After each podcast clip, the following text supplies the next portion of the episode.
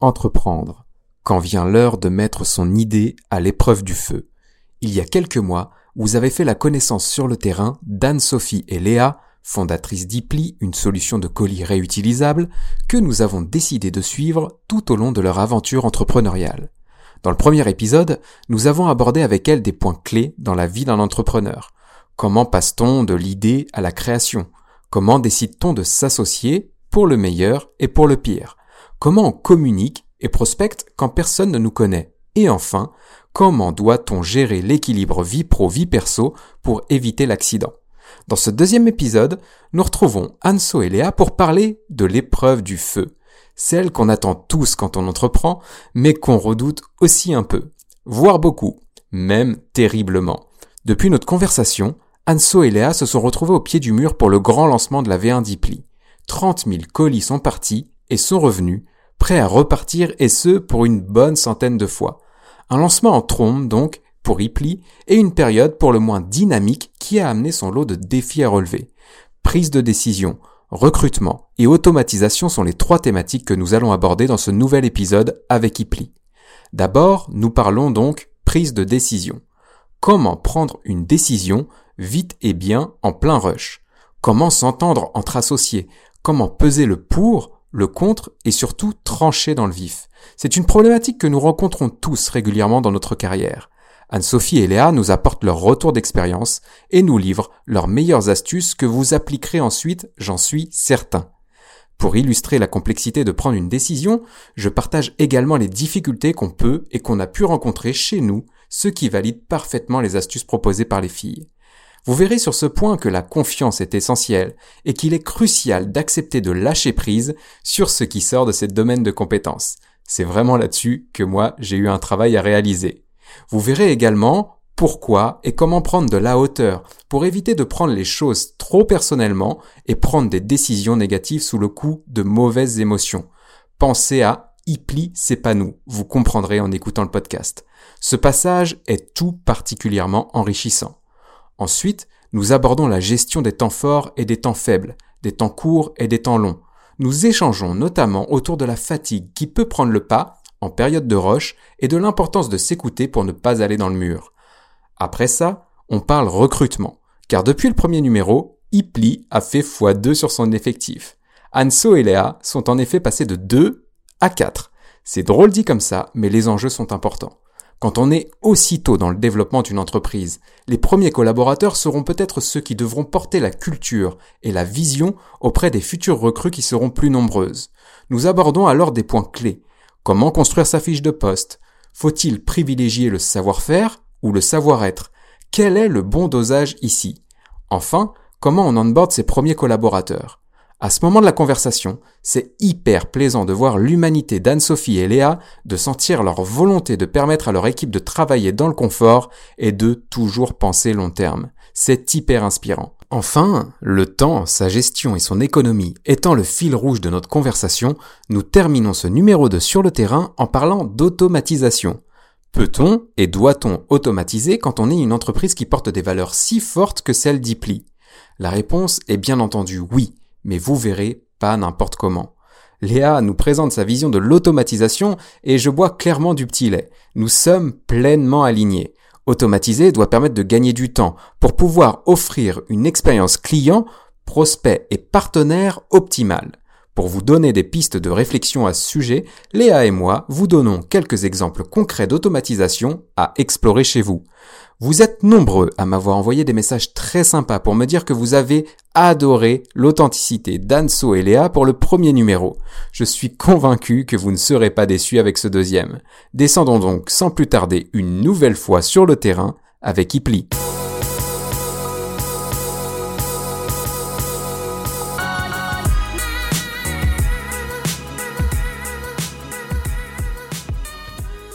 En tout cas, je suis content de vous retrouver. Anne-Sophie et Léa, ça fait longtemps. Et il s'est passé un truc entre deux qui a fait qu'on n'a pas pu se parler pendant un petit moment. Euh, et même si je pense que vous n'avez pas été grandement touché par ça, on, en fera quand même un petit détour obligé, ne serait-ce que pour contextualiser euh, euh, ce qu'on s'est dit précédemment, puisque finalement euh, l'idée du, du, podcast d'aujourd'hui, c'est de vous suivre par rapport à l'épisode 1 qu'on avait fait ensemble il y a euh, du coup mars, de, j'allais dire mars de l'année dernière, tu vois, donc c'est que il s'est passé du temps entre deux, mais mars, en mars, on s'était vu en mars, on avait parlé notamment de la création d'entreprise, de euh, votre association, euh, Mario Premier Regard. J'ai mis la vanne dans la trame que je t'envoyais là. Du coup, j'étais assez fier de, de cette vanne là, donc je voulais la ressortir. Et effectivement, vous êtes soit pas de divorce à l'horizon, c'est bon. on a fait même une augmentation de capital euh, et un pacte d'associés, donc. Euh... là, on est mariés. Non, là, on est mariés. Ah, vous êtes bien mariés, ouais. le, bon mariage qui va bien, quoi. Plus marié que moi, Excel, du coup. ok.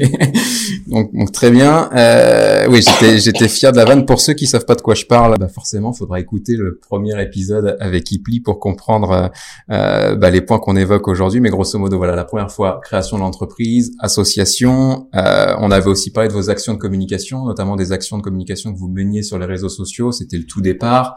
Euh, on avait évoqué notamment la problématique que vous aviez pu rencontrer euh, en partant d'abord du postulat qu'il fallait aller sur LinkedIn pour toucher euh, les dirigeants de marque et que finalement vous vous êtes rendu compte que les marques vous parlaient plutôt sur Instagram et qu'inversement vos clients entre guillemets finaux et les un peu les ambassadeurs de votre marque eux étaient bien souvent sur LinkedIn alors qu'on aurait pu penser qu'ils étaient uniquement sur Instagram. Donc ça c'était intéressant d'évoquer ça. On a parlé d'un autre sujet qu'on évoquera forcément dans cet épisode ou d'autres s'il y en a d'autres à l'avenir. Ça dépendra de, de votre volonté, mais on avait parlé de l'équilibre vie pro, vie perso. Oui. Ce qui est un sujet euh, hyper important quand on entreprend. D'ailleurs, j'ai l'impression que vous avez bonne mine, tout va bien, vous êtes en forme, ça va, pas trop fatigué? Ça va. ça va.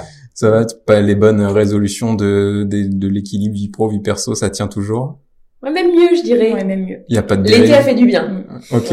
Vous avez pas bossé la nuit, le soir, on le week-end? On est reparti sur des bonnes bases. Euh, on a eu la chance de pouvoir couper un petit peu en août, de s'autoriser ça, et je pense qu'on en avait besoin. C'est bien. Toutes les deux. Chacune notre tour. La chance d'être deux aussi. Ouais. Et je pense que ça nous a fait beaucoup de bien. On a une rentrée beaucoup plus euh, zen. Ok, et eh bah c'est cool. Euh, bah pareil, moi j'ai pris des vacances, mais bon, du coup, c'était pas des vraies vacances vu que j'ai fait des travaux et qu'on a eu un nouveau-né de côté. Donc entre les pleurs et la rénovation, c'était pas des vraies vacances reposantes, mais bon, c'était quand même des vacances. Euh, du coup, j'en profite pour faire un petit instant promo puisqu'on parle de d'équilibre de, vie pro vie perso. J'ai publié euh, juste avant le numéro euh, qu'on va publier ensemble un podcast sur le burn-out justement. dans lequel je reviens euh, de manière euh, très très détaillée sur mon épisode à moi euh, d'il y a quelques temps. Et du coup, c'est un épisode qui me tient à cœur, donc je voulais le reciter pour que les gens qui nous écoutent, et après avoir écouté Ipli, forcément, euh, bah, si ça vous dit, n'hésitez pas à écouter, écouter cet épisode, donc qui est le numéro 16 de Sur le terrain. Et donc, euh, maintenant que j'ai recontextualisé ce qu'on s'était dit dans l'épisode 1, on avait conclu euh, en évoquant les futures échéances notamment, et euh, si je reprends mes notes, parce que du coup j'ai bien préparé ce podcast par rapport au premier épisode, j'ai des notes. Euh, les prochaines échéances, les prochaines les prochaines, j'essaie. ça c'est dur. les prochaines, les prochaines, je vais faire dire par ma fille, elle va mieux y arriver que moi. Les prochaines, hein? Bon, les les les les, les prochains, les prochaines étapes. Voilà, très bien, bien vu Anne-Sophie. les prochaines échéances. Ouais, je voulais quand même ah, relever le défi. Bon. Donc ça devait être. Euh, alors du coup, je cite l'industrialisation de l'emballage et la signature des premiers contrats. Alors, en faisant un tour dans, vos bureaux, j'ai cru comprendre que ça, ça avait bien avancé. Est-ce qu'on peut repartir de ça en sachant qu'il y a eu effectivement euh, l'épisode Covid, euh, coronavirus, euh, confinement, etc., qui vous ont peut-être freiné dans ces J'arrête avec ce mot, je crois. Non, non, non. avec ces étapes, vous avez peut-être pris du retard ou non. Est-ce qu'on peut repartir de ça pour, euh, euh, bah pour déjà Ah non, j'avais prévu autre chose. Avant de parler de ça, tu vois, comme quoi je dis que je suis préparé, puis en fait, euh, euh avant de parler de ça, parce que je sais qu'il y a des gens qui vont pas euh, faire l'effort de retourner sur euh, le premier épisode et qui vont écouter le deuxième épisode sans avoir écouté le premier. Est-ce qu'on peut juste repitcher Ipli du coup pour les feignants? Et comme ça, ça nous permettra aussi de valider que euh, le, le, pitch est le même, ou alors vous avez bien progressé dans le pitch, ça permettra de voir. On peut le faire encore plus vite qu'avant. Eh ben, vas-y, allez. Alors, le premier pour se faire. Un... Ipli, c'est quoi, du coup? Alors, Ipli, c'est un colis qui est qu'on a conçu pour être réutilisé 100 fois, mhm. avec toute la logistique pour qu'on soit vraiment sûr qu'il le soit. Mm Donc très concrètement, euh, nous, nos clients, ce sont des e-commerçants, essentiellement aujourd'hui du monde du textile, donc de la mode. Donc on leur met à disposition les colis qui proposent ensuite en option à leurs clients sur leur site internet. Et lorsque les clients choisissent l'option, ils reçoivent leur commande dans un colis pli qu'ils peuvent ensuite replier et glisser gratuitement dans n'importe quelle boîte aux lettres pour qu'ils euh, nous reviennent donc dans nos ateliers au Havre où on les répare, on les nettoie, on les désinfecte aussi. Ça c'est l'un des effets du Covid. et ensuite on les remet en circulation auprès euh, de notre flotte de e-commerçants. L'idée, c'est d'avoir l'impact le plus positif euh, possible euh, sur l'environnement. Et donc, pour ça, on a fait réaliser euh, une analyse du cycle de vie de notre produit mhm. et qui met en, avant que dès la deuxième utilisation, sur notre grand format, on a un impact plus faible que l'utilisation d'un carton. Ok. Eh ben c'est bien, effectivement, on voit que c'est rapide, concis, hein. rapide, il y a rien à dire. Pour ceux qui veulent en savoir plus sur Epli, je le répète, hein, mais épisode 1, donc c'est le numéro 7 de Sur le terrain de mémoire, et euh, bah, vous allez tout savoir de la création euh, euh d'Ipli et justement comment euh, Anne-Sophie et Léa sont partis de l'idée jusqu'à la concrétisation de cette idée. Donc on va pas euh, redétailler ça. Donc du coup, euh, on a parlé euh, rapidement du Covid et on va pas s'épancher là-dessus parce que c'est pas le sujet. Et j'ai aussi envie que le podcast dure dans le temps et qu'on puisse l'écouter dans deux, trois ans quand il y aura plus tout ça. En tout cas, je l'espère. Ouais, c'est clair, on sait jamais. donc du coup, les échéances, ça y est, j'arrive à le dire bien correctement. Ça devait être l'industrialisation du packaging. Ça, on est bon, je pense. Ouais, effectivement, en fait, quand on s'est quitté en mars, on avait déjà des pistes de fournisseurs. Euh, donc on a lancé en fait euh, notre production, qui a pris un petit peu de retard euh, automatiquement avec justement la mise en place du confinement, mais on s'est aperçu qu'il y avait beaucoup d'industriels qui ont continué en fait à, travailler pendant cette période. donc on a reçu des premiers échantillons sur le mois d'avril, mhm. et Léa en parlera après, mais ce qui nous a permis d'échantillonner auprès de nos clients et justement d'aller signer ces contrats. Mais d'un point de vue industriel, on a reçu la production au mois de juin. Euh, ce qui nous a permis de faire notre lancement euh, commercial vraiment au 1er juillet 2020. Euh, donc quelques semaines de retard par rapport au planning, mais par rapport à la période et à certaines industries comme le tourisme qui s'est mmh. totalement arrêté, globalement, on c'est pas ça n'a pas été transparent mais on avait l'habitude toutes les deux de travailler en télétravail avant donc dans nos habitudes de, ensemble ça n'a pas changé grand chose et on est quand même arrivé avec un produit euh, au début de l'été. Super. Euh, du coup, les premiers colis sont partis? Ils sont partis et revenus. Ils sont revenus, ouais, c'était ma deuxième question, du coup tu me coupes l'herbe sur le pied, donc ils sont revenus, euh, ça s'est bien passé, tout s'est passé comme prévu, il y a eu des imprévus au contraire, bah du coup j'imagine, bah déjà effectivement la désinfection des colis c'était pas prévu, mais hormis ça, ça s'est plutôt bien passé, euh, ça s'est même bien passé. Euh, c'est vrai qu'on avait fait des tests avant à petite échelle, mais aussi avec des logisticiens, avec euh, la Poste pour faire des tests dans les dans les chaînes de tripostaux. Donc sur le papier, tout devait bien se passer. Par contre, c'est vrai qu'il y avait l'épreuve du feu de la vraie vie. Donc à la fois le circuit dans la vraie vie, mais aussi le, le comportement des clients. Est-ce que les gens allaient jouer les jeux C'était vraiment la grosse question. Euh, la bonne nouvelle, c'est que c'est le cas. Donc là, effectivement, les premiers colis sont partis donc le 1er juillet, donc étaient chez les, nos clients le 1er juillet. Euh, là, les colis sont revenus euh, assez massivement, donc on voit que les gens jouent vraiment le jeu. On voit qu'il n'y a aucun problème dans le circuit postal, ça passe bien. et on a même des petits mots de la part des, clients en nous disant qu'ils ont aimé l'expérience, donc ils nous mettent des petits post-it assez souvent dans les dans les colis retour. Donc on sent que l'expérience plaît, que les gens jouent le jeu et sont assez séduits et convaincus par le concept. Mhm. Donc c'est plutôt une bonne nouvelle, plutôt voilà un crash test qui a bien fonctionné. C'est ça, et qui nous a permis aussi euh, euh, dès le début, euh, alors sur base des échantillons et des toutes premières commandes, de travailler notre système de fermeture, puisque là on a une deuxième version du colis déjà qui va arriver fin septembre et qui va offrir en fait la possibilité aux e-commerçants soit de choisir l'étiquette de sécurité est notre première version, soit un collier de serrage qui nous a été beaucoup demandé sur base des échantillons. Et donc on peut réagir aussi très vite euh, grâce à, à ces phases, en fait, à ses premiers clients, à ses commentaires, euh, et puis aussi aux réseaux sociaux, parce que le fait d'avoir fait circuler des vidéos, des photos, mm. euh, les gens tout de suite nous ont demandé s'il y avait d'autres systèmes de sécurisation du colis.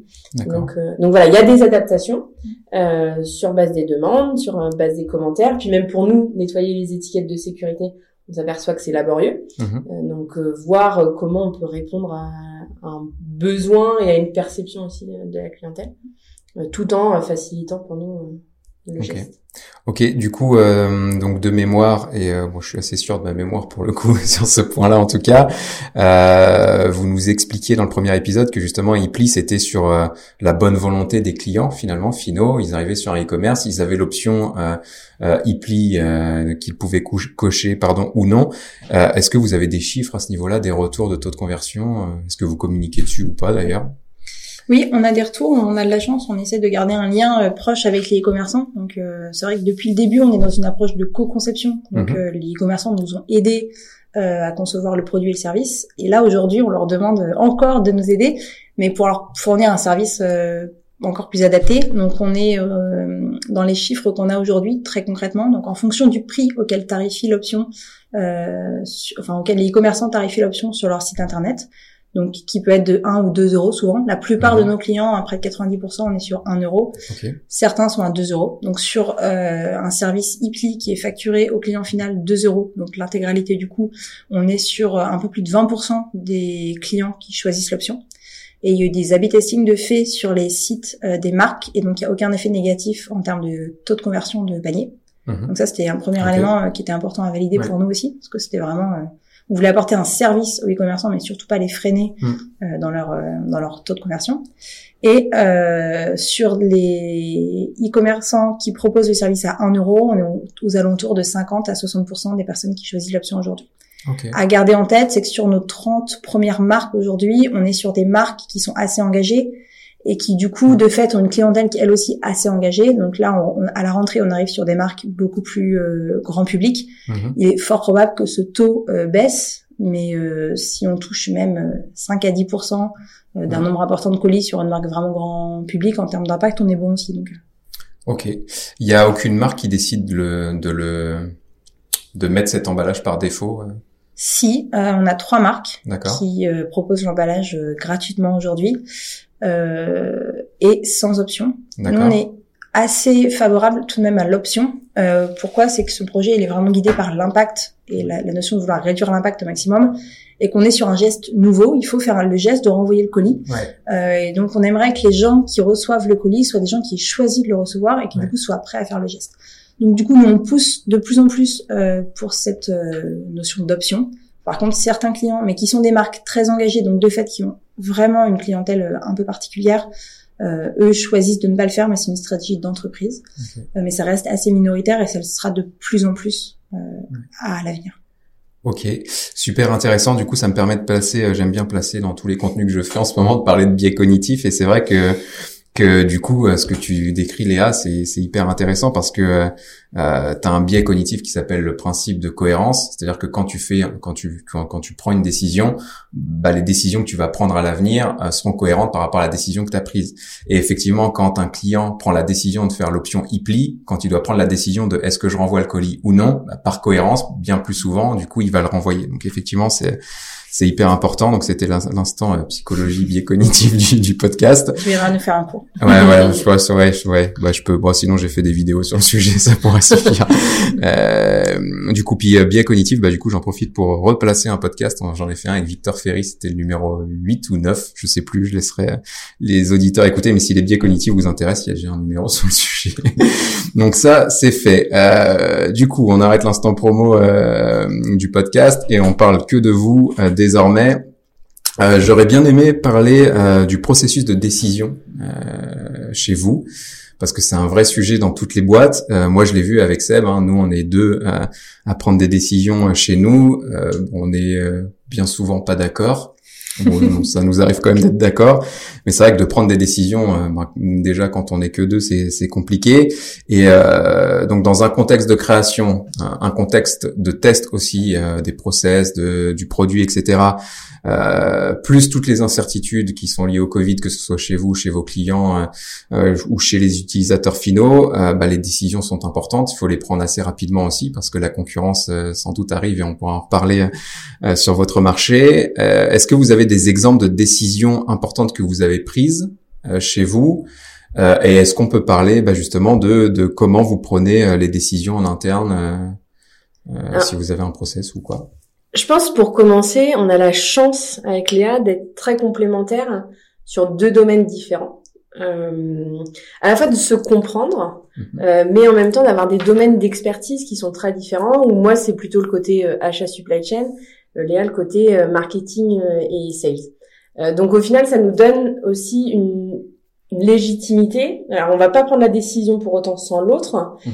euh, mais de se faire de faire confiance à l'autre sur son domaine de compétences et d'être toutes les deux aussi très euh, basées sur des faits. Euh, donc euh, quand euh, moi je lui présente par exemple la stratégie pour choisir le logisticien, j'arrive avec des, des faits en termes de process, d'efficacité, de tarifs et ainsi de suite.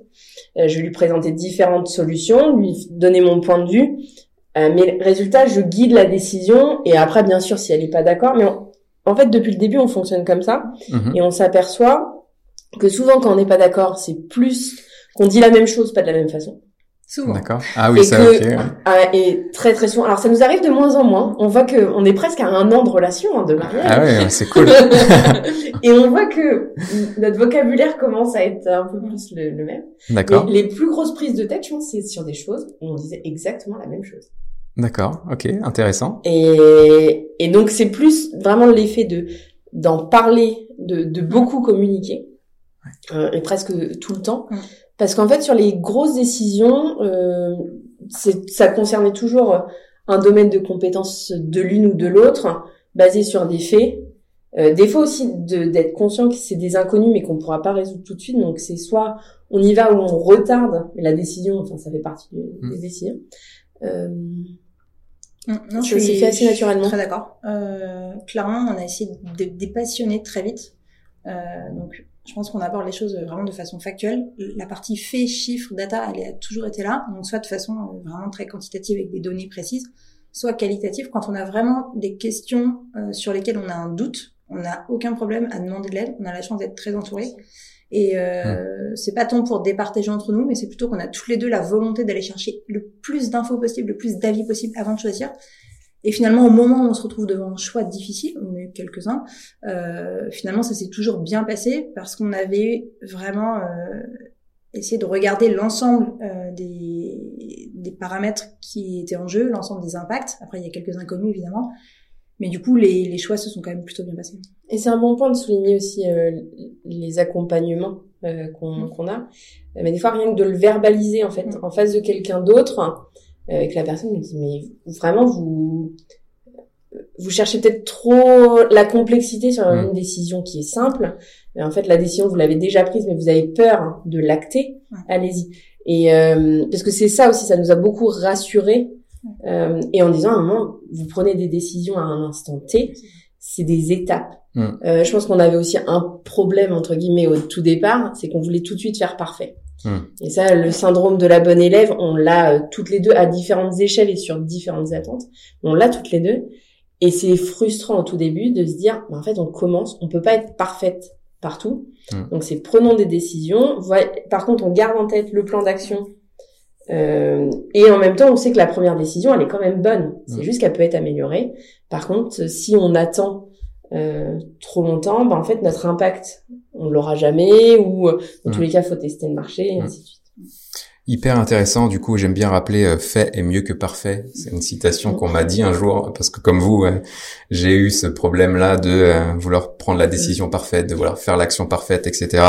Et on en parlait d'ailleurs dans le premier numéro de tous les articles Anne-Sophie que tu avais en brouillon. Je sais pas Oui. si c'est encore le cas sur Internet, mais des fois, vaut mieux appuyer, appuyer sur publier et puis voir si ça marche ou pas. Et c'est clair que, euh, bah, surtout sur votre marché, qui est un marché innovant où il y a la concurrence qui peut arriver à tout moment et avec des forces peut-être différentes des vôtres, euh, bah, de perdre du temps à prendre la décision parfaite qui sera sans doute pas parfaite parce que c'est un marché nouveau avec des comportements que vous pouvez peut-être imaginer ou avoir effectivement un bon nombre d'informations, de data sur le sujet, mais ça sera jamais la vérité absolue.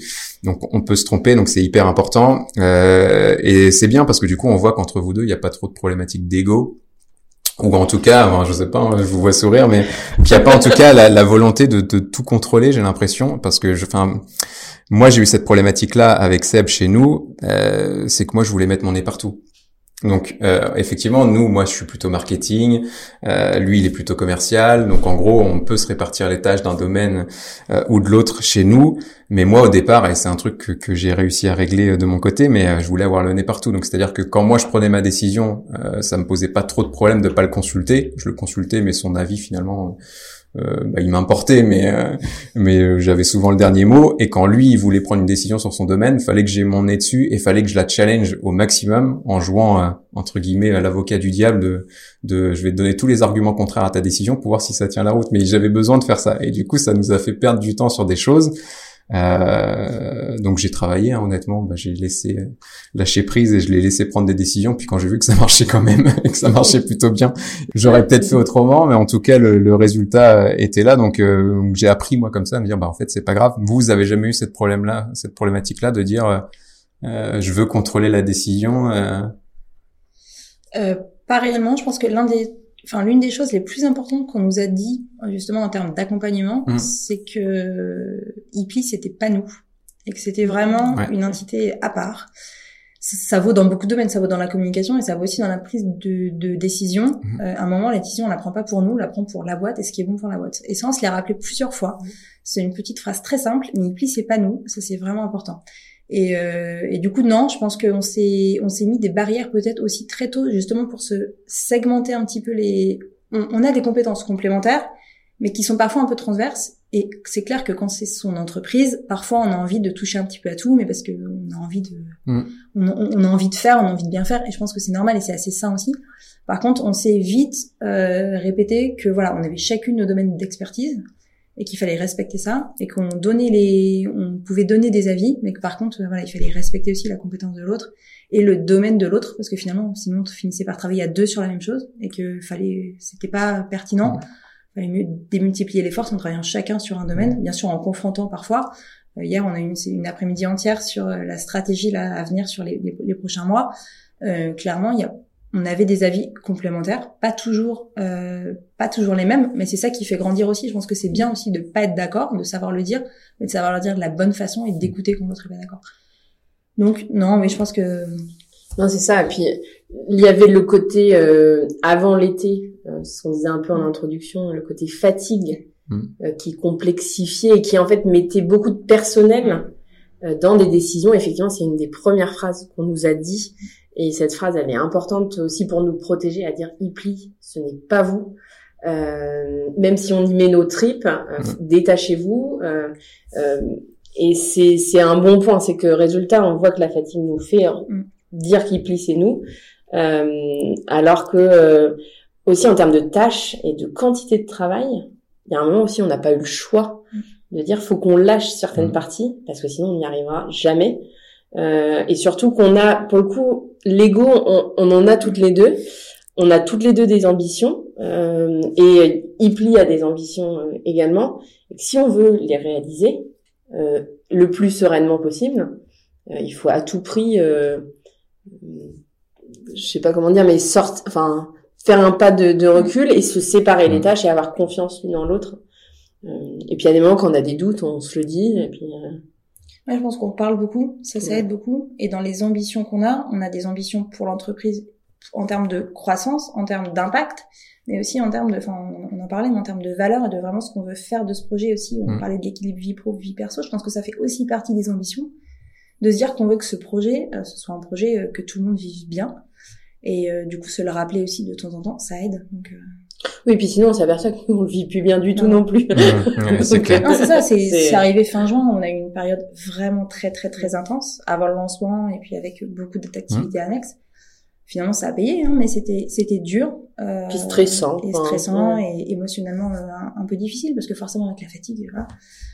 Donc, je pense que le principal, voilà, c'est de savoir se le dire. On en parle beaucoup entre nous. Euh, on a eu des petites discussions à cœur ouvert aussi, mais euh, finalement, je pense que ça aide et euh, mettre les mots aussi euh, sur ce qu'on ressent, ça.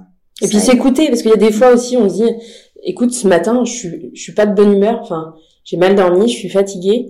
On avait prévu des grandes discussions. Là, honnêtement, vu la fatigue, je pense qu'on va, on va se disputer. Et c'est pas le but. Donc, est-ce que j'arrive, on arrive à se dire, ok, je prends une demi-heure, je prends le recul et on fait cette réunion, ou alors on la décale. Parce qu'en fait sinon ça va mener nulle part. Mm. à part à de la frustration euh, chacune euh, de notre côté mm. et... ouais, je pense que se connaître euh, et en parler ça va ouais, aider. sur un mesure du coup ça va quand même vraiment c'est comme un couple hein.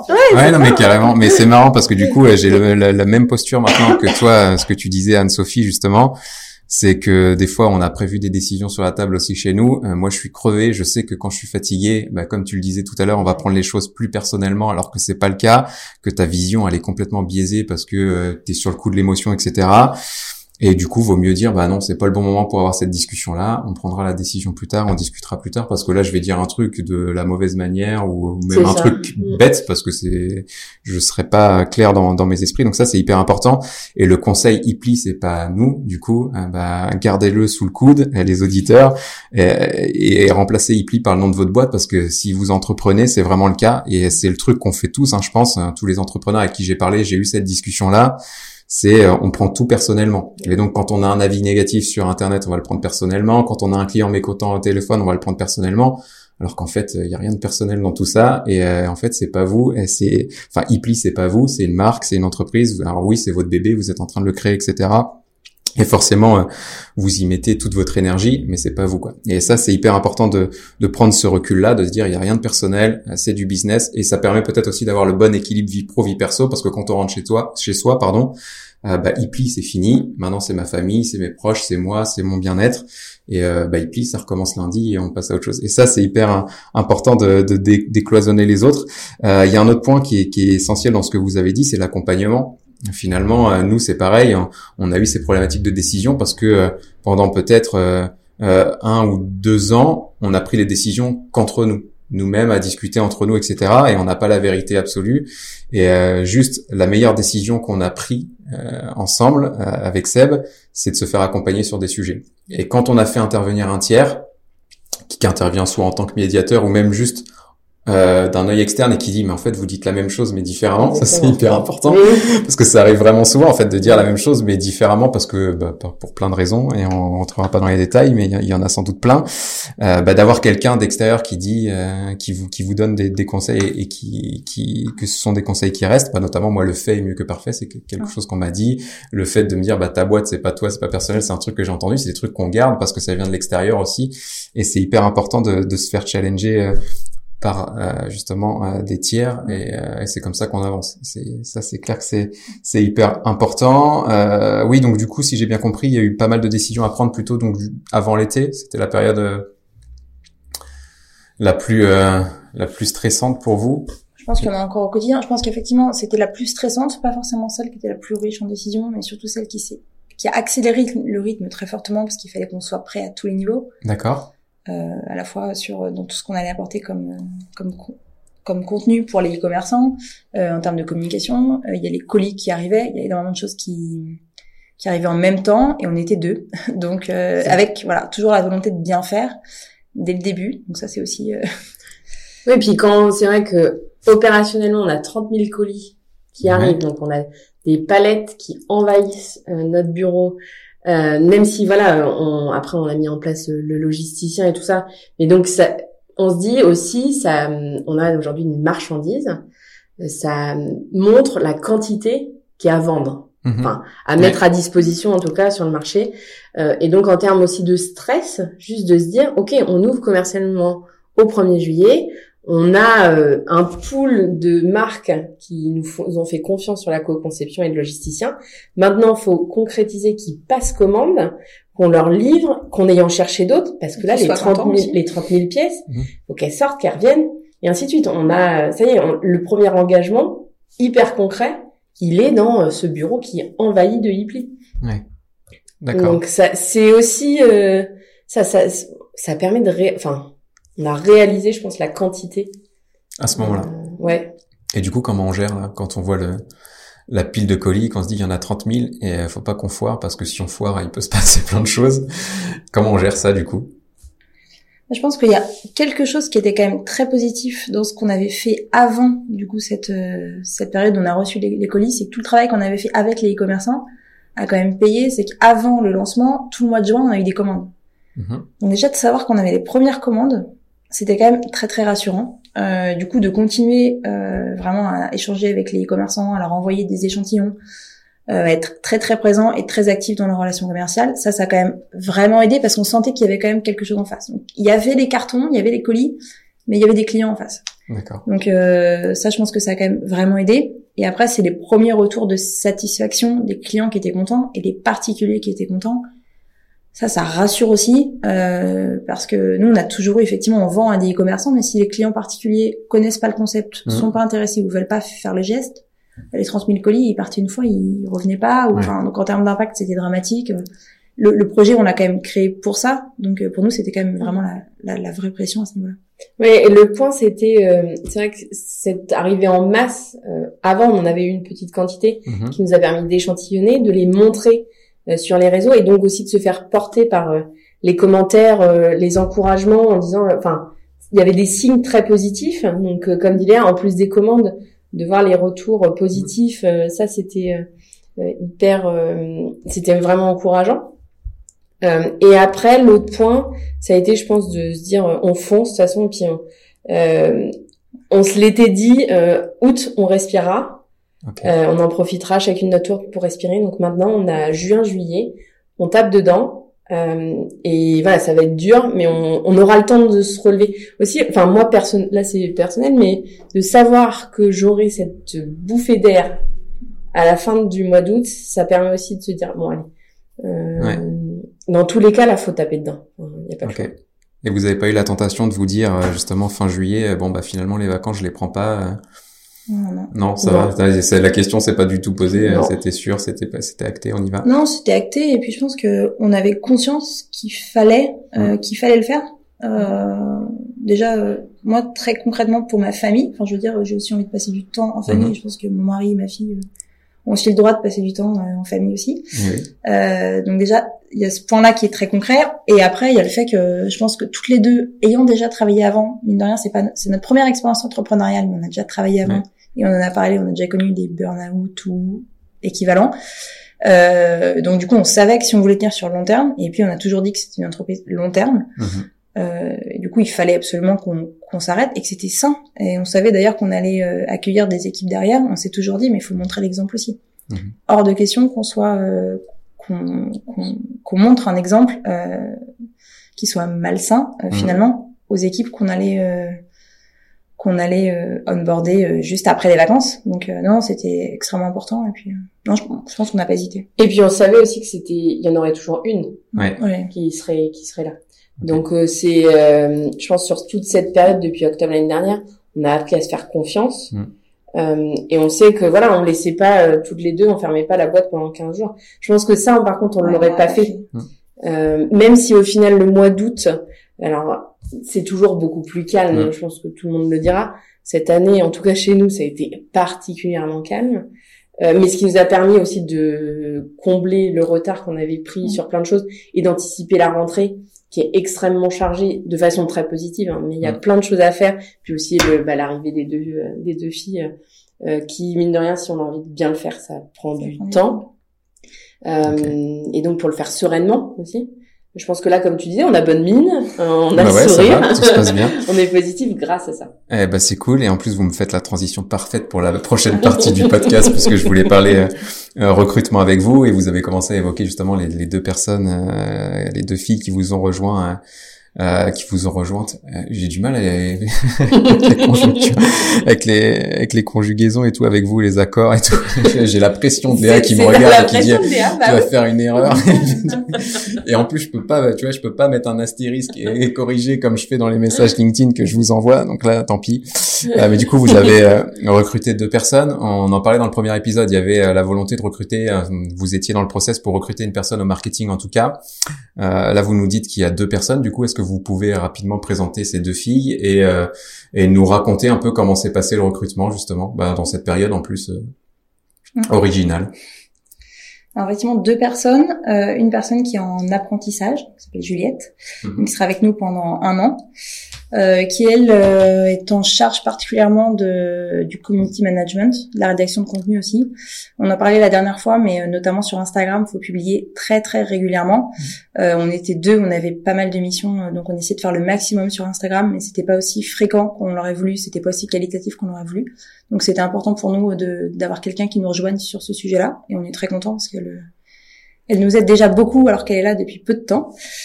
Et euh, la deuxième personne, donc c'est Mylène qui nous rejoint en CDI, euh, qui est en charge de la relation avec nos clients, donc à la fois le service client et aussi une petite partie commerciale avec euh, une partie administrative aussi, parce qu'on a mine de rien quelques activités administratives sur lesquelles on a besoin d'être épaulé un petit peu. D'accord, ok. Et elle est arrivée lundi, donc tu vois. C'est ah, c'est tout nouveau, c'est tout nouveau. Mais j'avoue avoir été surpris. Euh, là, je, raconte les off, mais quand j'ai frappé à votre porte, je m'attendais à voir soit Léa, soit Anne-Sophie, soit les deux. Alors oui, avec un masque parce que période oblige, mais j'ai pas vu ça. venu et je me suis demandé si je m'étais pas trompé de bureau. Tu vois. Mais euh, il y a le logo sur la porte. Il y a le logo sur la porte, donc je me suis dit c'est pas mal. Et donc du coup, j'avais info qu'il y avait eu des, recrutements euh, chez vous euh, à ce niveau-là. Du coup, euh, alors j'ai fait un, autre podcast avec une personne qui s'appelle Sandra Bareil, qui est justement dans le recrutement, et on parlait à l'époque justement de alors des problématiques de certaines entreprises qui mettaient trop l'accent justement sur les compétences à avoir pour recruter la bonne personne, etc. Euh, chez vous, j'ai l'impression que ça peut être différent, en tout cas avec tous les échanges qu'on a eu précédemment.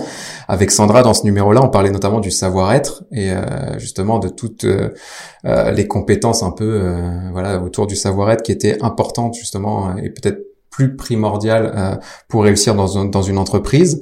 Bah, quels ont été les critères les plus importants pour vous dans le recrutement? Qu'est-ce que vous recherchiez avant tout? Est-ce que c'était des compétences précises ou est-ce que c'était plutôt un profil, des valeurs ou un mélange de tout ça? Un, joli mélange, je pense. Après, on a pris le parti euh, de euh, se faire. Euh, enfin, on a choisi la plateforme LH Job, qui met en avant l'entreprise, à la fois les fondateurs, et aussi expliquer le fonctionnement de l'entreprise via des vidéos, des mmh. photos, vraiment une page entreprise. et avec ça, on a rédigé une annonce qui à la fois mettait en avance en avant des compétences et un profil mais très ouvert. Euh, puisqu'en fait on n'a pas mis de limite en termes de, de diplôme, on a vraiment invité euh, toutes les personnes qui à la fois pensaient avoir les compétences, donc pas du tout euh, euh voilà les certifications qui allaient avec, mais les compétences et les l'envie en fait de nous rejoindre sur base de ces valeurs euh, qu'on expliquait. Ok. Ouais, je pense qu'avant ça, enfin, je suis tout à fait alignée. Avant ça, on s'est quand même posé sur euh, vraiment ce dont on avait besoin en termes de profil. Et en profil, on entend à la fois les compétences, mais aussi effectivement tout ce qui est euh, de l'ordre du savoir-être. Et euh, c'était assez, c'était un, travail vraiment intéressant parce que c'était un peu un mouton à cinq pattes qu'on cherchait. Donc on savait qu'il allait falloir qu'on qu'on tranche, qu'on identifie vraiment ce dont on avait besoin, euh, à la fois sur le poste actuel, mais aussi sur les perspectives d'évolution. Euh, donc on a essayé de voilà, on, on, grandit quand même assez vite. En tout cas, ça peut évoluer vite. Notre euh, notre métier change quand même euh, assez rapidement. Donc il fallait quelqu'un qui soit capable de, de s'ajuster et qui serait épanoui maintenant, mais aussi sur les perspectives qui allaient arriver. Donc c'est vrai qu'on s'est vraiment posé sur le contenu du, du poste, de ce qu'il allait devenir aussi, euh, et euh, les compétences aussi en termes de savoir-être euh, dont, dont, la personne allait avoir besoin pour s'épanouir dans, dans ce poste-là et dans l'équipe. Et je pense que c'est pour ça qu'on a fait le choix d'aller vers la Job. C'est que on s'est dit qu'une culture, mine de rien, aujourd'hui les cultures c'était finalement nous deux. Mm-hmm. Euh, les premiers recrutements c'était capital, euh, mm. à la fois parce qu'il fallait que la personne ait déjà des valeurs assez proches des nôtres, et aussi euh, au-delà de ça que nous on sache partager dès maintenant les valeurs de l'entreprise parce que finalement la culture c'est vraiment ce qu'on fait mm. au-delà de ce qu'on dit. Euh, et donc du coup c'est aussi pour ça qu'on essaie d'être euh, le plus exemplaire possible. On parlait des, des horaires et des, de la vie pro vie perso. C'est un élément mais il y en a beaucoup d'autres. Et c'est vrai qu'on essaie de quelqu'un qui soit quand même le plus proche possible de nos valeurs et de ce qu'on voulait être les valeurs d'Ipli euh, pour que l'onboarding se passe quand même bien et qu'on puisse on puisse construire une vraie culture à partir de ces personnes-là. Ok, du coup, on parle ouais beaucoup de, de, de savoir-être. Est-ce que vous avez des exemples euh, euh, bah, justement de qualité ou de compétences que vous attendiez euh, de manière euh, obligatoire à, à ce niveau-là? euh, après, je pense que c'était assez pratico-pratique euh, mhm. et c'est assez lié à la fois aux compétences. Si je prends un exemple, par exemple, mhm. c'est à la fois des compétences et du savoir-être et de l'appétence personnelle. Euh, on avait besoin de quelqu'un euh, qui soit à l'aise pour échanger avec nos clients, à la fois par écrit, euh, parler de les fautes d'orthographe, mais c'est vrai que quelqu'un en service client, si l'orthographe peut être irréprochable, c'était important. Donc ça, c'est très pratico-pratique. Mhm.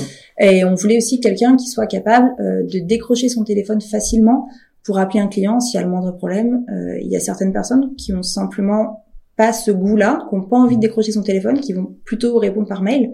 Et nous, c'est vrai que c'est des questions, par exemple, qu'on a posées. C'est en cas de si on reçoit un mail, est-ce qu'on appelle directement la personne ou est-ce qu'on répond par mail C'est ce type de, de choses là.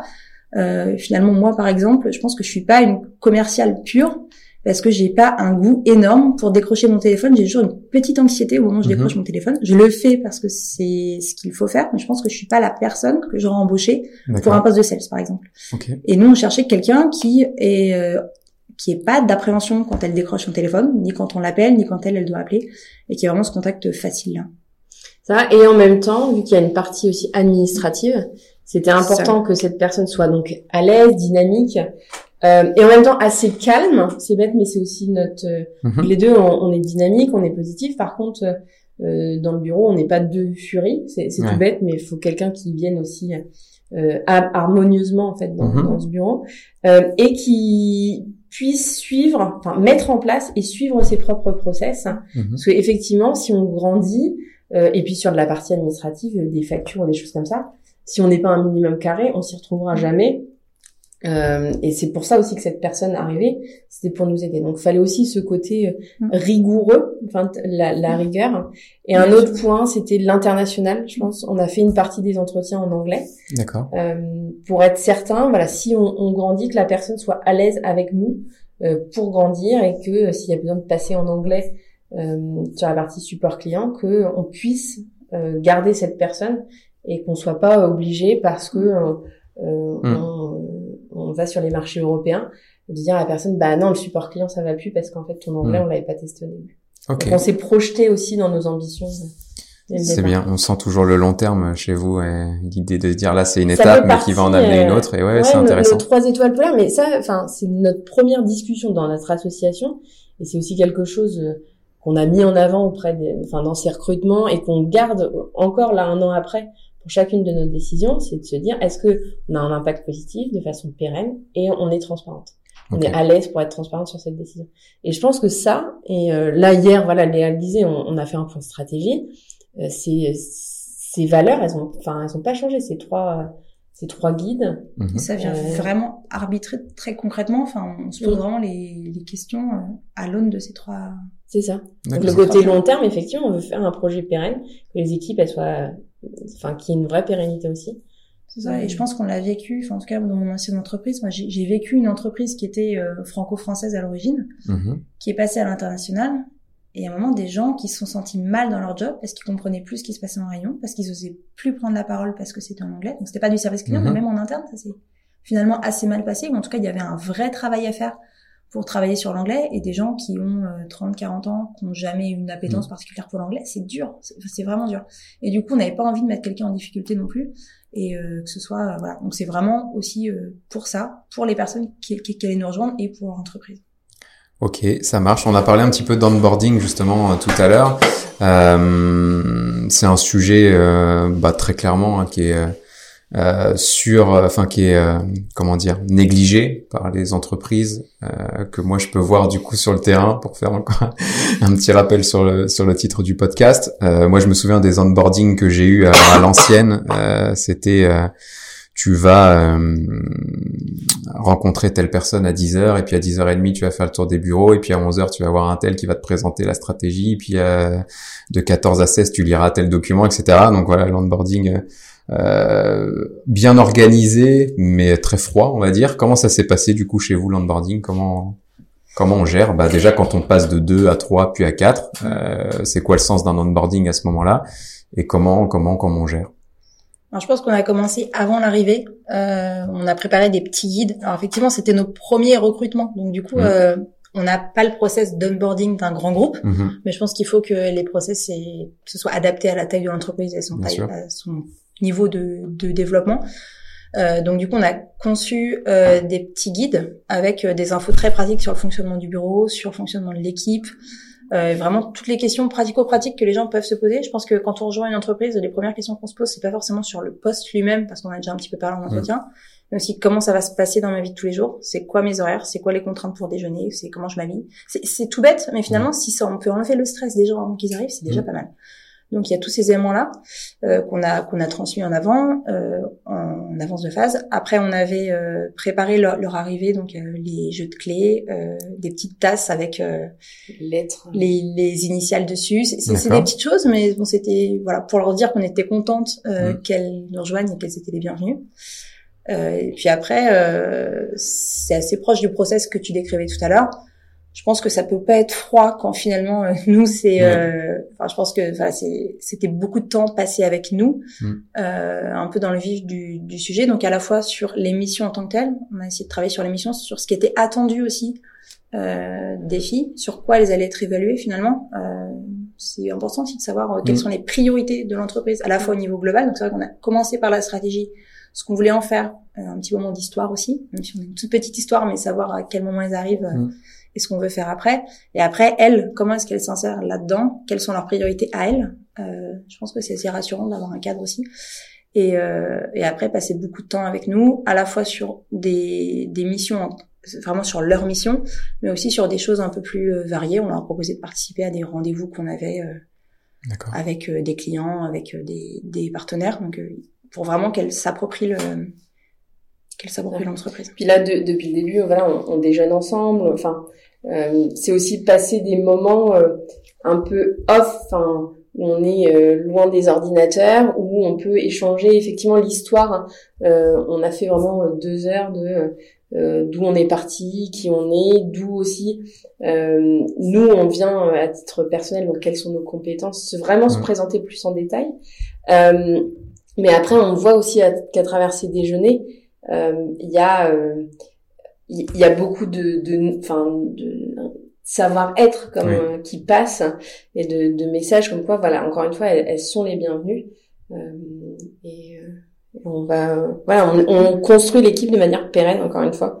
On parle beaucoup de long terme, mais, c'est la volonté. Euh, même même pour Juliette qui est là pendant un an, l'idée c'est que de son année, elle, elle en ressorte le plus grandi et vraiment bien bien accueillie.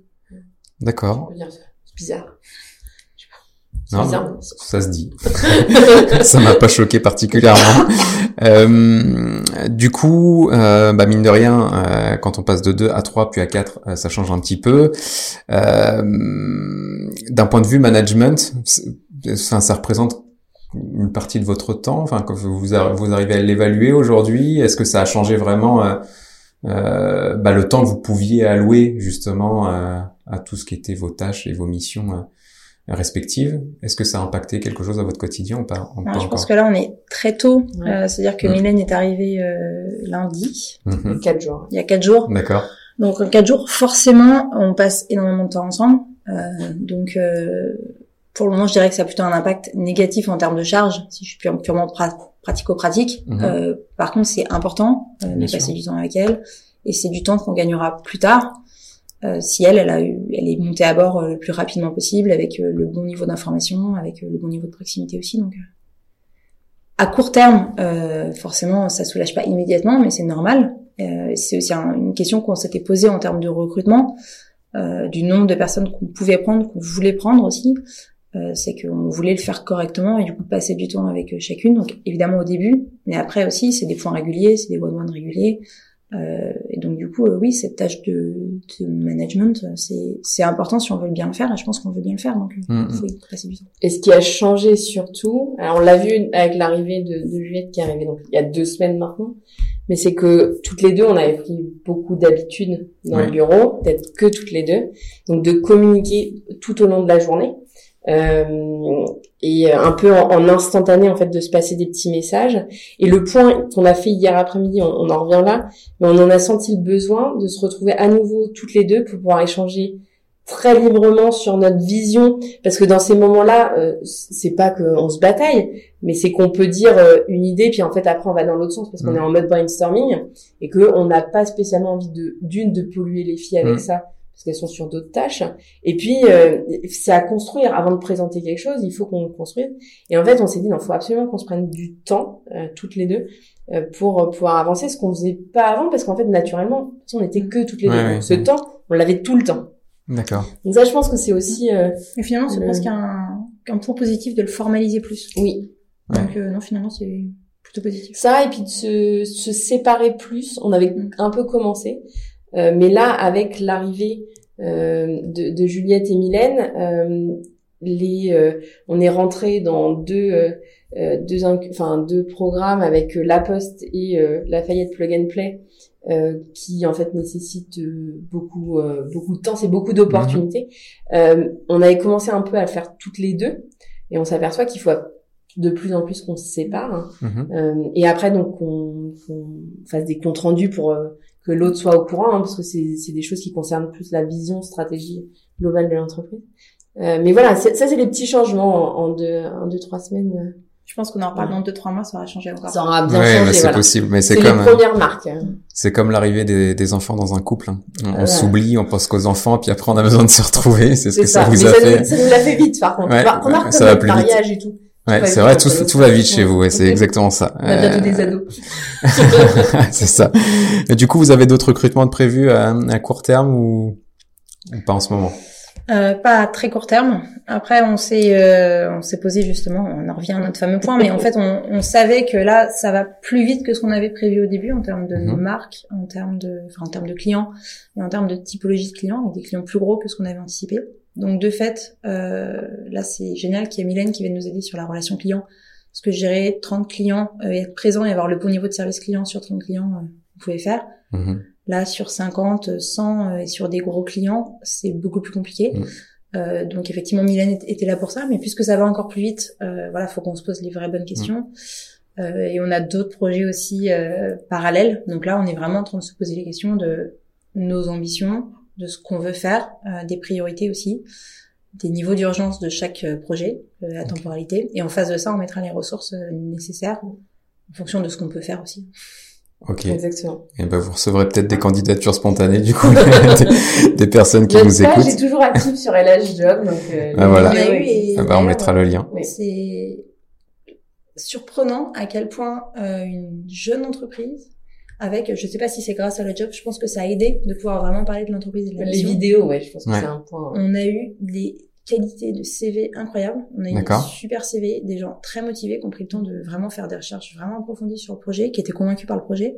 Donc en tout cas, on a rencontré des, des gens euh, vraiment, vraiment très bien, alors même qu'on était une toute petite entreprise euh, au moment Ok. où on a commencé à recruter. Mais c'est vrai qu'on s'attendait pas du tout à ce, À, ce à la fois niveau c'est- de- à ce niveau en fait, et, euh, et au nombre aussi. et vraiment à, à l'intérêt en fait porté. On voyait que c'était pas juste des gens qui cherchaient un, un, un, un job, c'était vraiment des gens qui se posaient des questions sur le sens de leur vie professionnelle. Euh, beaucoup de personnes au final qui se retrouvaient un peu comme nous, euh, euh, autour de la, de la trentaine, quarantaine, à se dire mais qu'est-ce quel sens j'ai envie de donner à ma vie professionnelle? Mm. Et ce qui fait en fait ce qui fait écho à notre projet. Donc, Bah moi je suis pas surpris honnêtement euh, parce que vous avez une idée claire, enfin votre vision elle est claire en fait. Vous avez des valeurs, vous avez un positionnement qui est tranché sur ça. Euh, on parlait des trois étoiles polaires, bah voilà c'est clair. Quand il y a une décision à prendre, on la prend à partir de ces trois étoiles, etc. Donc le positionnement il est il est fort et donc soit on adhère à fond, soit on adhère pas du tout. Mais du coup quand on adhère à fond, bah du coup on fait la, can- la candidature, on la fait bien, etc. Donc euh, ça c'est l'importance d'avoir une vision. Il y a des boîtes euh, qui ont pas de vision, qui ont pas de culture. Et euh, bah, c'est souvent ces boîtes-là qui, qui, qui, enfin, qui disent bah, j'ai du mal à recruter, je comprends pas, j'ai des postes et j'arrive pas à avoir la bonne personne ou j'ai pas de candidature, etc. Parce que les gens aujourd'hui, et ça c'est, et je pense que ça va aussi se renforcer justement avec tout ce qu'on, le confinement, le Covid, etc. Où on, on va recommencer à se poser les vraies questions, ou se les poser encore de plus en plus souvent, à se dire bah, c'est quoi le sens de tout ça, pourquoi on se fait chier, il peut, il peut, nous arriver une bricole du jour au lendemain, etc. Et donc le sens euh, bah, devient important et c'est pas étonnant qu'on se rapproche de boîtes comme la vôtre euh, plutôt que de boîtes traditionnelles qui savent pas trop quoi proposer d'un point de vue vision, culture, etc. Donc je je suis pas euh, étonné et je pense que vous allez recevoir d'autres du coup des candidatures et ça ça me surprendrait pas.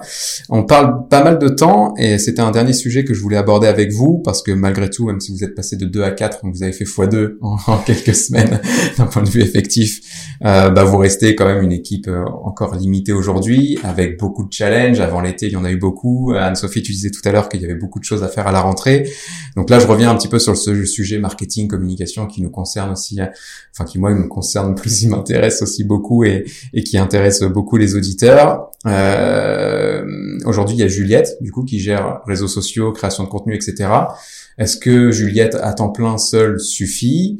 Ou est-ce que vous rencontrez justement des problématiques de temps qui font que vous avez peut-être recours à des techniques d'automatisation ou, euh, ou, je sais pas des techniques en tout cas pour gagner du temps hein, et composer avec une équipe euh, restreinte Ouais, je pense que sur la partie réseaux sociaux, il y a encore beaucoup d'humains.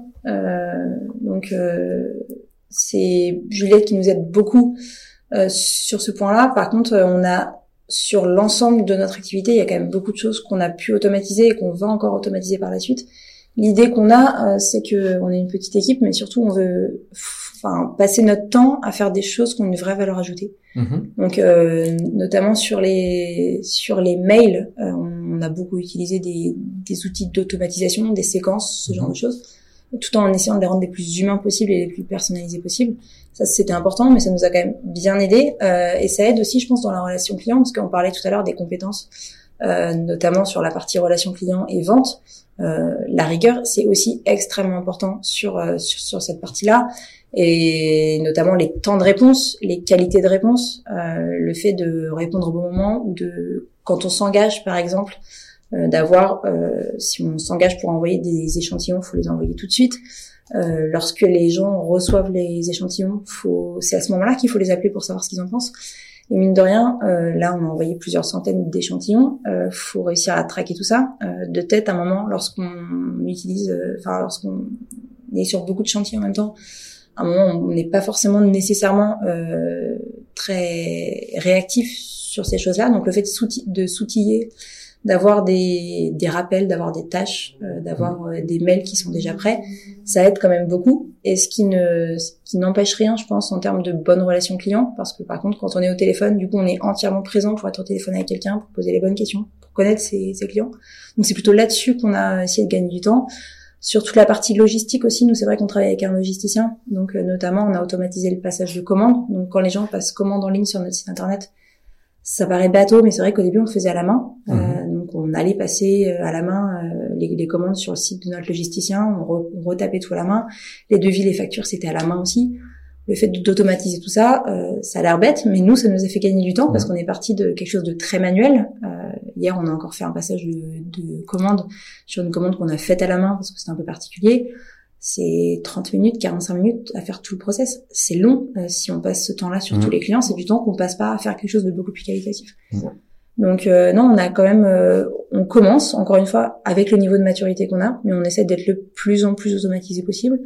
Surtout qu'on a accès maintenant à des outils comme Integromat par exemple, enfin ou Zapier qui est plus mmh. connu, mais c'est vrai que j'ai un petit faible pour Integromat, mais qui du coup nous permettent d'automatiser énormément de choses et du coup d'être plus réactif et d'avoir vraiment du temps de qualité sur les aspects qui comptent vraiment. C'est bien, je bois du petit lait du coup, euh, parce que justement, euh, j'avais prévu le coup, hein, on, avait préparé un petit peu le rendez-vous et la trame, donc euh, je savais que j'allais vous parler d'automatisation et j'avais prévu ma question euh, suivante qui aurait été, parce que finalement tu as déjà répondu Léa et, et c'est bien comme ça, je vous aurais posé la question de bah, n'est-ce pas paradoxal justement d'automatiser pour une marque comme la vôtre euh, qui euh, prône que l'humain est au centre de tout, les valeurs, etc. Et, et Léa, tu l'as très bien dit, c'est que l'automatisation aujourd'hui doit justement permettre de libérer du temps pour euh, bah, être plus proche possible avec ses clients, d'offrir une expérience, que ce soit une expérience prospect, une expérience fournisseur, enfin un partenaire ou une expérience client qui soit optimale et le plus personnalisée possible. Et ça, si on veut le faire, euh, bah, n'en déplaise à certains, euh, on peut pas tout faire à la main parce que le temps qu'on perd à rédiger un email ou qu'on perd à faire telle telle tâche à faible valeur ajoutée, bah, on peut pas l'allouer derrière à, à, des tâches qui sont plus importantes. Et euh, moi, j'ai un exemple là-dessus. Euh, parce que souvent c'est une remarque qu'on me fait, on me dit bah oui l'automatisation, mais du coup euh, ça dépersonnalise la marque, euh, euh, ça crée une distance, hein, ça met une distance avec les prospects, les clients, etc. Et, et non. Et moi j'ai un exemple que je donne assez souvent là-dessus. C'est un truc que j'ai mis en place finalement pendant le confinement, après le confinement. Du coup, ça me permettait aussi d'ajouter un peu de proximité avec mes clients et prospects. Mais euh, le temps que je gagne à automatiser, parce que moi j'automatise beaucoup d'emails, bah, vous en avez sans doute reçu de, votre côté. Euh, les gens qui nous écoutent reçoivent des emails euh, qui sont automatiques, forcément de chez moi. Ils sont rédigés, pardon, d'une certaine manière qui fait qu'on peut penser qu'ils sont personnels, mais c'est aussi le but de l'automatisation, c'est de personnaliser et contextualiser pour apporter un maximum de valeur. Et quand on connaît bien ses contacts, sa base, sa communauté, ben on peut faire des emails qui soient automatisés mais qui parlent vraiment comme s'ils étaient envoyés en one-to-one. Donc ça, c'est important.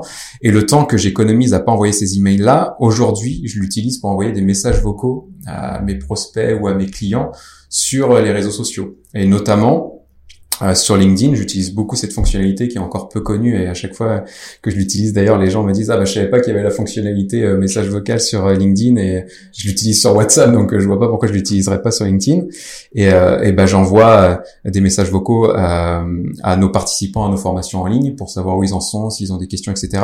Mais aussi à des personnes qui téléchargent les livres blancs, à des personnes qui like mes publications, qui commandent des publications sur les réseaux sociaux et de recevoir un message vocal, bah, ça crée une expérience qui est unique parce que bah là je suis en je suis dans mon bureau, je t'envoie un message, je cite ton prénom et je te mm. parle à toi. Et euh, ça, je pourrais pas le faire si j'envoyais tous mes emails à la mano. Donc voilà euh, des exemples et c'est hyper intéressant et c'est bien du coup que vous l'ayez dit comme ça de dire bah oui on automatise et oui on va encore plus automatiser. Mais pourquoi? C'est pour vraiment être le plus proche possible de nos clients, nos, partenaires et même de nos prospects. Et ça, je trouve ça euh, bah, top. C'est bien qu'on qu C'est une vraie question qu'on s'est posée. Mais dans les faits, si on est honnête, euh, quand on n'automatise pas, quand on n'automatise pas, finalement, on fait beaucoup de copier-coller. On envoie le même message à 100 personnes en changeant juste le, prénom. Donc, euh, qu'on l'écrive à la main, finalement, ou qu'on l'écrive, enfin, ou qu'on l'automatise, finalement, c'est presque, euh, enfin, c'était finalement une question qu'on a assez mm. vite résolue. Donc euh, non, c'était. Ah puis vrai, il y a des petits outils. Euh, moi, pour le coup, je connaissais pas spécialement l'automatisation. Puis dans les achats, c'est vrai que c'est quelque chose qu'on fait moins. Mhm. Euh, c'est notamment euh, moi le lien pour prendre rendez-vous. je suis désolée, mais ça, ça, même pour les fournisseurs ou les partenaires, honnêtement, ça me change la vie. Il y a moyen. C'est vrai que juste envoyer un lien bah, prenez rendez-vous avec un lien, ça fait très inhumain. Mm. Et en même temps, en fait, quand on l'explique en disant, bah, plutôt que de multiplier les mm, échanges, je vous laisse accéder à mon agenda, vous bloquez le créneau quand vous voulez. En fait, les gens sont ravis. Et, euh, et donc moi du côté fournisseur, je pense qu'il y a assez peu de monde qui connaît ça, qui l'utilise mm. et tout. Et les gens me disent mais c'est juste fantastique. Et c'est vrai que pour moi, comme pour pour eux, euh, ça fait gagner un temps de de dingue plutôt que de proposer le même créneau à tout le monde et que tout le monde à la fin ah j'ai trois rendez-vous en même temps génial je suis obligée de recontacter ouais c'est clair ouais, c'est des toutes petites choses comme ça des fois ah mais carrément mais sur le sujet du rendez-vous il y a une une étude alors j'ai plus le chiffre exact en tête je sais plus si c'est 6 ou 8 euh, ou quatre. Bon, enfin bref, c'est plusieurs. euh, je passe du simple au double dans mon truc. Mais euh, il y a une étude qui dit que, je crois que c'est 6, euh, qui dit qu'on a besoin de 6 emails en moyenne pour qu'elle ait un rendez-vous. Si ah tu fais ça 100% par email. Et effectivement, euh, euh, bah, que ce soit vos clients, vos prospects ou vos partenaires, euh, bah, leur temps est compté euh, comme le vôtre, comme le nôtre, et il est précieux pour tout le monde. Et du coup, de leur permettre de se dire, bah, plutôt que de s'échanger 4, 5, 6 mails, bah, je t'envoie un lien et écoute, tu bloques le créneau qui t'arrange dans mon agenda et ça, sera parfait pour tout le monde. C'est génial, quoi. Donc c'est clair qu'on gagne du temps et en expérience, c'est top. Bah oui, je trouve que pour l'expérience, nous, ça nous a aidé. Il y a effectivement ce, cet outil de, de rendez-vous, mais mhm. aussi euh, même. Vous euh, utilisez quoi du coup comme outil de rendez-vous? HubSpot. Ok. Enfin, un HubSpot pour beaucoup de choses et du coup, on mhm. utilise le même outil. L'idée, c'est de de tout centraliser au même endroit parce que c'est notre CRM aussi. Ça, ça nous aide aussi beaucoup vu qu'on est plusieurs, notamment quand on était en vacances par exemple. D'avoir tout l'historique euh, de tous les échanges avec les clients, ça nous aide quand même beaucoup. Ouais. Surtout, euh, voilà, quand au début on avait quelques clients, c'était assez facile. Euh, là maintenant, le fait d'être passé tout de suite sur HubSpot et d'avoir lié en plus nos, nos messageries, donc ça, ça se. Mmh. Ça, résultat même côté fournisseurs. Parce qu'au final, quand moi je suis partie, s'il y avait des questions des fournisseurs, bah, vu qu'on a lié toute notre messagerie, Léa les retrouvait aussi. C'est mhm. top. Non, c'est vraiment, enfin, je pense que c'est l'outil qui nous facilite la vie et qui facilite la vie aux clients aussi. Euh, en termes d'expérience, recevoir le mail au bon moment avec le bon contenu. Mhm. Euh, et encore une fois, l'idée c'est pas de vendre n'importe quoi à n'importe qui, c'est juste quand le client reçoit, bah, qu'il a un petit message avec les infos dont il a besoin pour comprendre le concept, pour savoir qu'on peut s'appeler pour discuter au moment où il reçoit le colis et pas euh, trois semaines après parce que j'aurais oublié de lui écrire parce que j'étais partie sur mhm. autre chose en termes d'expérience, c'est pas pareil non plus, je pense. Donc euh, oui, ça aide, mais ça aide finalement pour le bien de tous. En tout cas, nous, on est assez convaincus et les, les clients, ça a l'air de, de, bien se passer aussi. Ah, carrément. Puis euh, je repense tout à l'heure au copier-coller, hein, à l'exemple que tu donnais, Léa, parce que c'est vrai, on dénonce l'automatisation mais je compte plus les commerciaux euh, qui, qui m'envoient des messages en copier-coller, que ce soit sur LinkedIn ou par mail. et du coup, quand on fait copier-coller, eh, c'est pas la même police. Et mais l'autre problématique, c'est souvent qu'on se plante de prénom. Du coup, oui, on fait le copier-coller, on a oublié de changer le prénom. Et je pense que c'est plus frustrant de recevoir un message en copier-coller avec le mauvais prénom ah qu'un message automatisé qui soit hyper bien contextualisé parce que tu as mis les jetons de personnalisation et, qui vont bien, etc. Donc vous utilisez HubSpot en automatisation, d'autres choses ou? Euh, bah, sur le, plutôt tout ce qui est marketing et sales, c'est HubSpot. Okay. Euh, et sinon, moi, je parlais d'intégromat tout à l'heure. Oui, le but du jeu, c'est que là, tu peux automatiser à peu près tout et n'importe quoi. Ce qui est top, euh, parce que du coup, on travaille avec des logiciels euh, qui sont parfois des logiciels maison, par Mhm. exemple, pour le, pour le logisticien. Donc, c'est bien de pouvoir, avec une solution vraiment très low code, de Mhm. pouvoir euh, tout automatiser. D'accord. Ok. Intéressant. Ça, c'est plus pour les process, mais ça fonctionne pour à peu près tout. Ok. Ben, je connaissais même pas l'outil, donc je mettrai. C'est comme Zapier. Ouais, je connais, j'utilise. Zapier, mais euh, du coup, bah, je regarderai et je mettrai les liens euh, dans la description du podcast. Euh, bah, très bien, on a abordé pas mal de sujets. Je vous propose qu'on passe à la phase conclusion, du coup, euh, en vous demandant, en vous posant la question que je vous avais posée bah, déjà euh, lors du premier épisode. Qu'est-ce qu'on peut vous souhaiter euh, pour euh, qu'est-ce qu'on peut vous souhaiter pour les prochaines semaines et quelles sont les prochaines euh, euh, voilà j'y arriverai jamais les Prochaines échéances Échéance. les prochaines échéances euh, pour vous du coup Oui, je pense que du coup dans les dans les prochaines étapes, la première chose c'est euh, d'itérer euh, sur notre produit actuel en fonction des retours clients et de le faire un petit peu évoluer. Donc ça c'est vraiment euh, l'un des premiers points et du coup d'aller aussi vers des clients plus grands comptes. Euh, et là ça ça va arriver assez rapidement à l'automne. Donc on change vraiment d'échelle, on passe de tout petits comptes, de tout petits clients euh, avec lesquels ça se passe super bien. Euh, mais du coup, on passe vraiment à l'échelle avec des contraintes différentes, des logisticiens qui gèrent des gros volumes, qui ont des contraintes de coût aussi beaucoup plus fortes. Donc ça, c'est le premier point, un changement d'échelle à ce niveau-là. Euh, après, on a une nouvelle version. Ouais, il y a le deuxième euh, deuxième produit, la deuxième version euh, qui nous a été euh, beaucoup demandé, euh, qu'on avait aussi en tête, mais notre premier produit s'adresse vraiment au textile et à tout ce qui est non Mhm. fragile. Euh, Il y a un vrai marché également euh, e-commerce sur la partie cosmétique, Mhm. puis euh, tous les par- les produits euh, type euh, le miel, les huiles essentielles et ainsi de suite. Enfin, Plus voilà, fragile. vraiment fragile. Donc là-dessus, euh, bah, aujourd'hui c'est un grand jour aussi puisqu'on va avoir des premiers retours euh, avec l'agence de, de design industriel. On a décidé de retravailler avec la même que pour le premier produit. Euh, donc euh, ça à horizon euh, début euh, 2021. Euh, voilà, c'est c'est l'idée. Ça c'est le deuxième point. Et après, on a un troisième point qui est celui de l'international. ok On a fait le choix, dans un premier temps, de se lancer uniquement sur le territoire français. Pour deux raisons. La première, c'était celle du coût, euh, Mhm. pouvoir proposer un service au coût le plus abordable possible pour nos clients. Sachant que pour nous, la composante principale de coût, c'est celle du retour postal entre le particulier et notre atelier. Donc euh, sur le territoire français, ça nous permettait d'avoir une offre euh, assez abordable. Et euh, le deuxième point, c'était le- la notion de l'impact environnemental. On n'avait surtout pas envie que notre colis euh, il traverse euh, l'Atlantique euh, dans un Mhm. avion, par exemple, parce qu'en termes d'impact, là, on n'était pas au rendez-vous. Donc, par contre, on a énormément de demandes à la fois de clients dans des pays frontaliers, donc en Belgique beaucoup euh, et dans d'autres pays frontaliers, et de nos clients euh, français, mais qui expédient beaucoup à l'international. Et du coup, donc là, on prépare sur l'automne euh, une version qui sera disponible à l'international. Par contre, on fait le choix de le proposer uniquement dans les pays frontaliers sur lesquels on a des retours routiers, Mhm. pas des retours euh, en, en avion. Donc du coup, on sera disponible à l'international euh, là à l'automne. On en revient sur nos, nos étoiles polaires, mais l'impact toujours. Donc on va le faire euh, en ayant une mesure euh, concrète par pays de ce que ça signifie et donc euh, l'impact par rapport aux, aux autres solutions d'emballage. Ok, euh, du coup, on n'a pas parlé de concurrence. Euh, vous avez des nouveaux concurrents sur le marché? Enfin, à ce niveau-là, euh, comment ça se passe? Ça bouge beaucoup? Ça bouge. Ouais, Ça bouge très vite, on en Très découvre. euh, les gens Tous nous les envoient mois, des posts, ouais, je pense c'est vrai. tous les mois avec des nouvelles euh, personnes qui se lancent. Mm.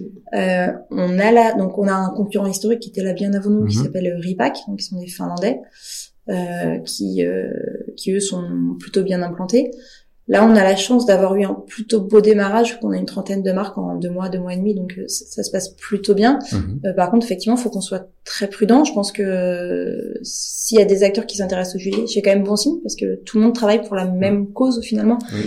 de réduire euh, l'impact environnemental des colis e-commerce. Donc c'est plutôt bien. Je pense que c'est pas comme d'autres secteurs où les concurrents sont vraiment des concurrents de façon frontale. Euh, Là, je pense que c'est très bien qu'il y ait des gens qui s'attaquent au sujet. Par contre, euh, évidemment, là on commence à être vraiment nombreux. Euh, je pense qu'en nombre de clients, on doit être pour l'instant ceux qui ont le plus de clients en France. Par contre, il y en a d'autres qui arrivent avec des solutions qui sont intéressantes aussi. Mhm.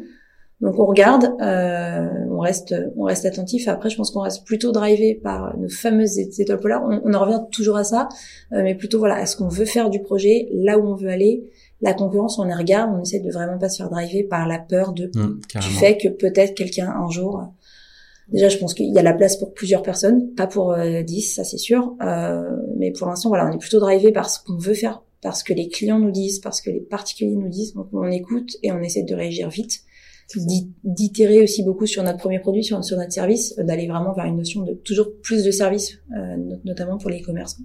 Donc on a plusieurs projets en tête, mais on essaie plutôt d'être drivé par ça et d'aller plutôt de l'avant plutôt que de courir pour euh, pour éviter, euh, voilà, par peur de la concurrence finalement. C'est ça. Donc oui, il y a du monde, mais mais on fait notre truc. C'est bien, faut pas rester euh, pétrifié euh, comme un lapin dans les phares d'une voiture parce qu'il y a des concurrents qui arrivent, ça c'est important et de garder sa ligne de conduite, c'est cool.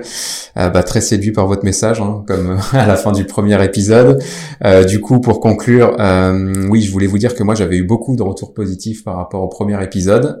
J'ai pas mal de personnes qui m'ont dit que c'était le meilleur épisode de Sur le terrain qu'ils avaient écouté. Donc, ravis. Donc c'est plutôt positif et c'est pour ça que que bah ouais, c'est pour ça que j'étais content moi de, de faire ce deuxième épisode avec vous, euh, que j'espère que vous serez partante dans quelques mois pour refaire un troisième épisode, hein, parce qu'on va vous suivre euh, jusqu'à l'international. On fera peut-être un numéro en anglais, un de ces quatre. va, falloir que, va, falloir, va, falloir, va falloir que je m'y remette ou que je recrute quelqu'un qui puisse faire l'interview en anglais. Ça fait longtemps. Ah non, c'est du podcast. Tu peux pas ah non, je peux pas sous-titrer un podcast, mais au pire, je ferai une vidéo pour l'occasion. Enfin bref, là, on, on, est parti très loin, dans le très très long terme, parce que moi aussi, il faut que je sois encore là, tu vois, avec mon podcast. Euh, et vu la concurrence, je voyais qu'il y avait 30 euh, millions d'épisodes euh, disponibles de podcasts dans le monde. Ah, Et euh, ouais, plus d'un million de chaînes maintenant. Donc ouais, donc, euh, donc, je serai peut-être plus là. en tout cas, dans trois mois ou quatre, je serai encore là, donc on pourra se faire un troisième épisode. Et du coup, d'ici là, euh, bah, pour les gens qui veulent en savoir plus et continuer de vous suivre sans interruption, du coup, d'ici le prochain épisode, où est-ce qu'elles peuvent vous suivre? On est assez présente sur euh, Instagram du coup, okay. euh, sur LinkedIn aussi. Les contenus sont un peu différents, donc euh, si les gens veulent nous suivre sur les deux, c'est complémentaire. Okay. Euh, et puis après, euh, sur notre site internet où il y a une partie blog, il y a des, hum. Des contenus qui expliquent la, la, conception, les analyses du cycle de vie, l'impact, et ainsi de suite. Puis il y aura aussi bah, à la fois une vidéo de notre produit qui montre comment il se plie, se déplie, puis il y aura les nouveautés. Hein. Ok. En tout eh cas, ben, on essaie d'être transparente. Donc, euh, il y a vraiment, euh, si les gens veulent euh, veulent de, de l'info, normalement, il y a ce qu'il faut sur le site. On va essayer de, grâce à Juliette, d'aller encore plus loin. Eh ben super. Je mettrai tous les liens dans la description. Merci beaucoup, Léa, Anne-Sophie, pour cet échange. C'était cool. J'ai vraiment adoré l'échange. C'était hyper pertinent, intéressant. Merci, Ludo. Donc bah je vous dis à dans 3-4 mois, sauf si on est enfermé d'ici là pour des raisons X non, on et euh, bah merci beaucoup et puis à très vite du coup. À très vite. Salut. Et voilà, on est sorti du terrain, j'espère que ce numéro vous aura plu. Si vous êtes arrivé jusque-là, je pense que oui, non? N'hésitez pas à vous abonner sur votre plateforme de podcast préférée pour ne pas manquer le prochain numéro et à me soutenir en me laissant quelques étoiles si le cœur vous en dit. Vous pouvez me retrouver sur les réseaux sociaux si vous souhaitez poursuivre l'échange et sur mon blog ludoeselene.net sur lequel je publie chaque semaine des articles autour de la digitalisation marketing et commerciale. Merci pour votre écoute et à très bientôt.